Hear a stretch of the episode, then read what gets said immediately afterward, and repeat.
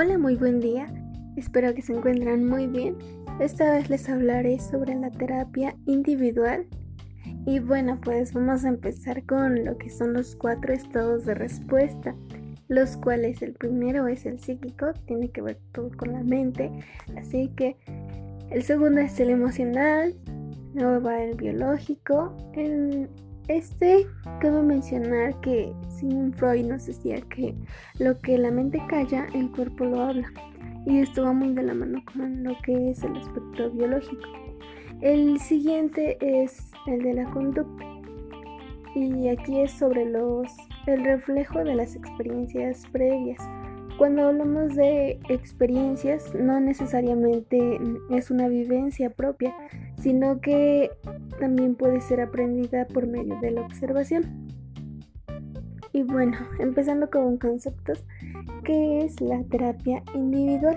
Bueno, pues es el proceso en el cual el, el paciente pues atraviesa y se encuentra a sí mismo.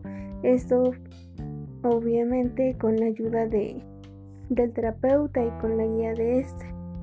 También es útil para comprender las emociones que el paciente presenta, también los pensamientos y cómo éstas se reflejan en él y se manifiestan en conflicto.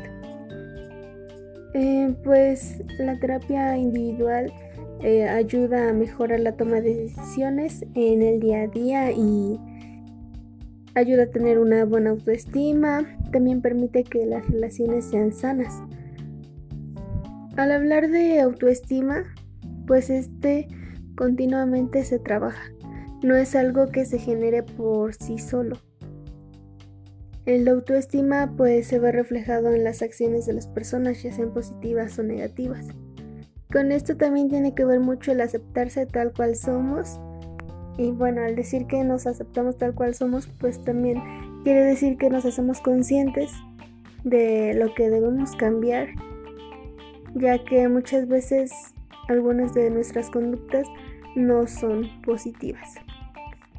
Dentro de los objetivos de terapia personal, pues se encuentra el que nos ayuda a recuperar el bienestar y el crecimiento personal, ayuda a superar las experiencias que pues hayan sido desagradables en algún momento de nuestra vida y que pues nos generen cierto conflicto en nuestra vida personal, incluso laboral en las relaciones interpersonales y nos impidan seguir avanzando.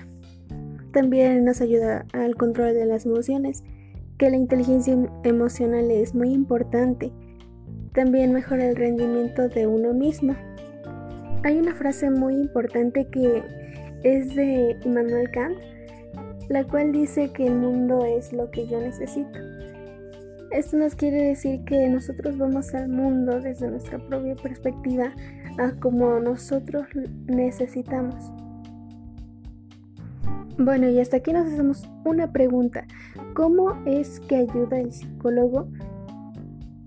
Pues bueno, el terapeuta nos puede ayudar para guiar a la persona que es muy importante que quiera ser ayudada, ya que si es consciente de que tiene ciertos conflictos que le impiden avanzar adecuadamente, pues la persona puede cambiar, puede modificar ciertos pensamientos, conductas, etc. Y en el proceso de afrontamiento em, también lo provee de herramientas y algunas técnicas, así como estrategias que sean adecuadas para cada caso y den un mejor resultado, lo que es la atención personalizada. Los mitos de, la psicoterapia, bueno, son varios que la gente suele tener, como por ejemplo cuando piensan que ir al psicólogo pues es para gente con trastornos mentales, lo cual no es así. Como ya lo mencioné anteriormente, puede ser eh, para diferentes diferentes situaciones, diferentes casos. También uno de los mitos es que el psicoterapeuta cura o que el paciente tiene un rol positivo siempre. Lo cual no es así porque el terapeuta va a hacer que el paciente entre en conciencia y le va a dar todas las herramientas que necesita, varias opciones, y el que va a tener la verdadera decisión si las toma o no, pues es el, el paciente, porque el psicólogo no puede imponer nada. Eh, pagar para que alguien nos escuche también es un mito que la gente tiene muy arraigado, así como que la psicoterapia solamente es dar consejos y ya.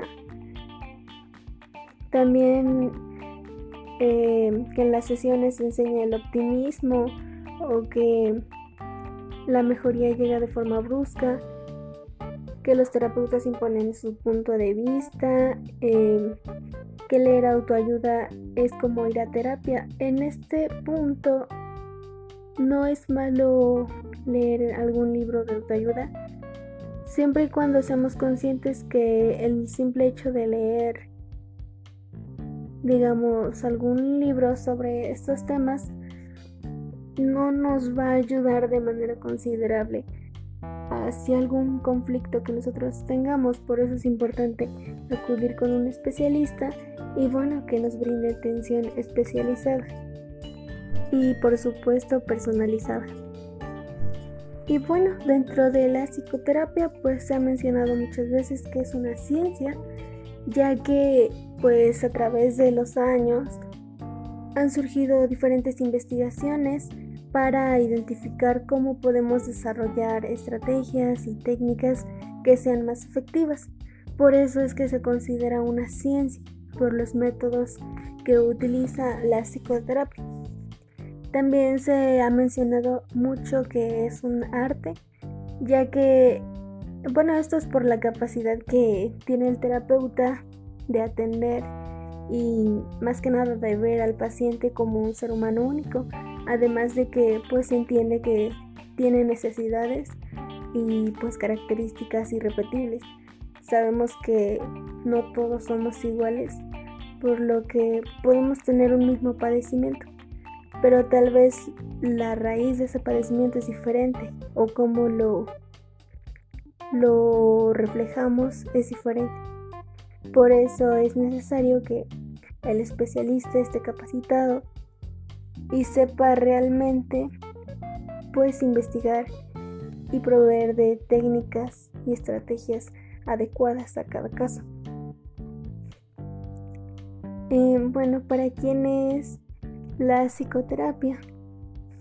Pues no es para personas, digamos, especiales o cierto grupo de personas, sino que es para todos, ya sean niños, adolescentes, adultos e incluso grupos,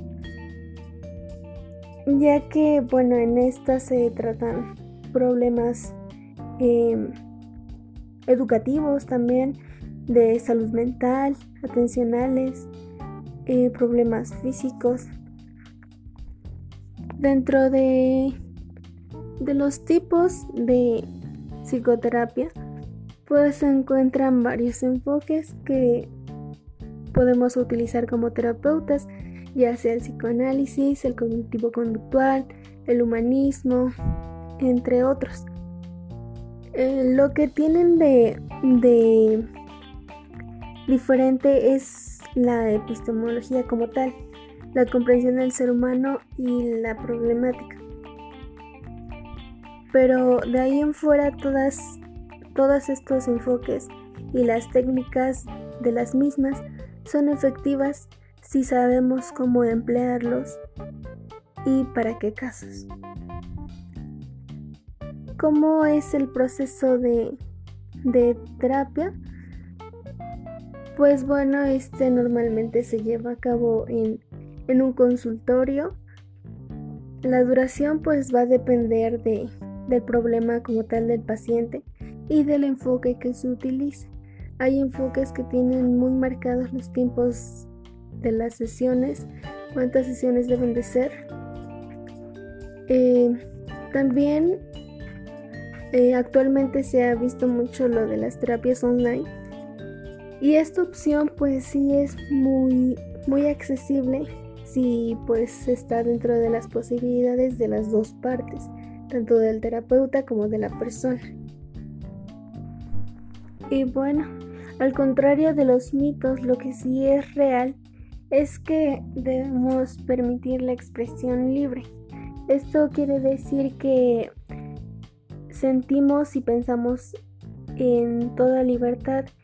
No debemos em, sentir miedo a ser juzgados o a ser criticados por expresar lo que yo siento o creo, siempre y cuando, claro, sea de manera respetuosa. Em, también el escuchar y traducir en palabras lo vivido. ¿Qué quiere decir esto? Bueno, pues es que ahí el terapeuta debe escuchar el sufrimiento y las dificultades de, del paciente y debe mm, proveer o ampliar el clima de confianza que se esté generando, fortalecer la relación terapéutica. Traducir en palabras lo vivido quiere decir que debe utilizar diferentes técnicas, ya sea preguntas abiertas, ejercicios de una puesta en situación, espacios de silencio, reformulación de problemas o también es muy conocida la técnica del espejo y también debe ser utilizada la escucha activa. El ponernos cara a cara con nosotros mismos, la técnica del insight. Esto, bueno, pues sirve para que podamos ir más allá de lo que normalmente podemos alcanzar y que también podamos pues mirarnos de otra manera y tomar conciencia de verdad de nuevas cosas, nuevas perspectivas. Es abandonar nuestros problemas de manera diferente. También podemos abordar estos mismos, encontrar em, respuestas y situaciones de manera efectiva y eficaz lo cual, bueno, pues se verá reflejado en lo que son nuestras relaciones interpersonales, en especial nuestra relación con nosotros mismos. Y bueno, incluso va a mejorar toda nuestra perspectiva de cómo vemos el mundo y tendremos mejores relaciones, incluso en el área laboral, etcétera. Y bueno, eso sería todo. Y gracias por escuchar un poquito acerca de lo que es la terapia individual y algunas de sus características.